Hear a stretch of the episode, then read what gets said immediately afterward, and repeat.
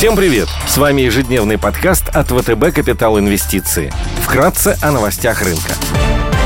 Глобальные рынки – После ралли на глобальных рынках сегодня с утра внешний фон смешанный. Фьючерсы на S&P 500 в легком минусе, минус 0,2%, Евростокс снижается на 0,4%. Развивающиеся рынки корректируются на 0,2%. Японский Никей теряет 0,6%, индекс голубых фишек Китая CSI 300 и гонконгский Хэнк Сенг также торгуются в минусе. Баррель нефти марки Brent стоит 83 доллара 30 центов. Золото торгуется по 1820 23 доллара за унцию. Доходность по десятилетним гособлигациям США на уровне 1,47%. Сегодня в США будет представлена статистика по промышленной инфляции. Информационное агентство энергетики США опубликует краткосрочный энергетический прогноз. В Германии выйдут данные по торговому балансу, а также будут опубликованы индексы текущих условий и экономических ожиданий ZEW.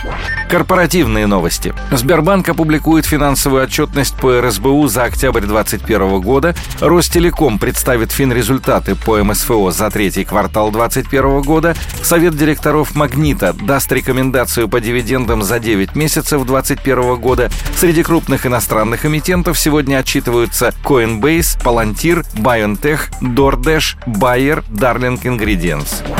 Идеи дня – Покупка акций крупнейшего в мире оператора казино Las Vegas Sands может стать отличной ставкой на восстановление от последствий пандемии коронавируса. Компания владеет отелями и казино в Лас-Вегасе, Макао и Сингапуре. Более трети выручки генерируется в Макао. На фоне распространения новых штаммов вируса и жестких ограничений в рамках политики нулевой терпимости к вирусу со стороны китайских властей, бумаги потеряли более 40% стоимости с марта. По форвардному мультипликатору Иви на EBITDA На 2023 год, который сейчас находится на уровне 8x, компания торгуется со значительным дисконтом к своему среднеисторическому значению. Наш позитивный взгляд на бумаги обусловлен ожиданиями дальнейшей нормализации ситуации с коронавирусом в ключевых регионах присутствия и реализации огромного отложенного спроса в Макао и Сингапуре. Инвесторы позитивно восприняли новость о новой таблетке от COVID-19 от Pfizer, которая показала 89% эффективность в ходе клинических испытаний.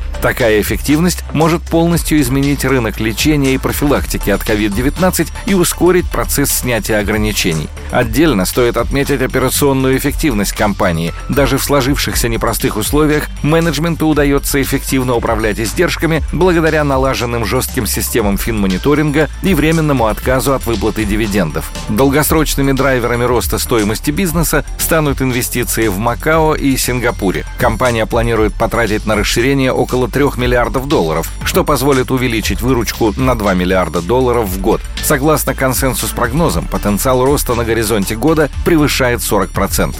На облигационном рынке интересно выглядит свежий долларовый выпуск 2031 года погашения перуанской горнодобывающей компании Минсур с рейтингами BA3 от Moody's, WB+, от S&P и 3B- от Fitch. Компания является третьим в мире производителем олова, также добывает золото и медь. Низкая себестоимость производства олова и масштаб бизнеса позволяют Минсур работать с высоким уровнем рентабельности. Рентабельность по EBITDA 47%. Большая часть Часть продаж приходится на олово, добываемое на руднике Сан-Рафаэль, что несет операционные риски. Компания на 100% принадлежит крупнейшему семейному конгломерату в Перу – Брека, для которого Минсур является стратегическим активом. Бумага была выпущена в конце октября со значительной премией к евробандам сопоставимого кредитного качества и срочности и торгуется сейчас под 4,54%.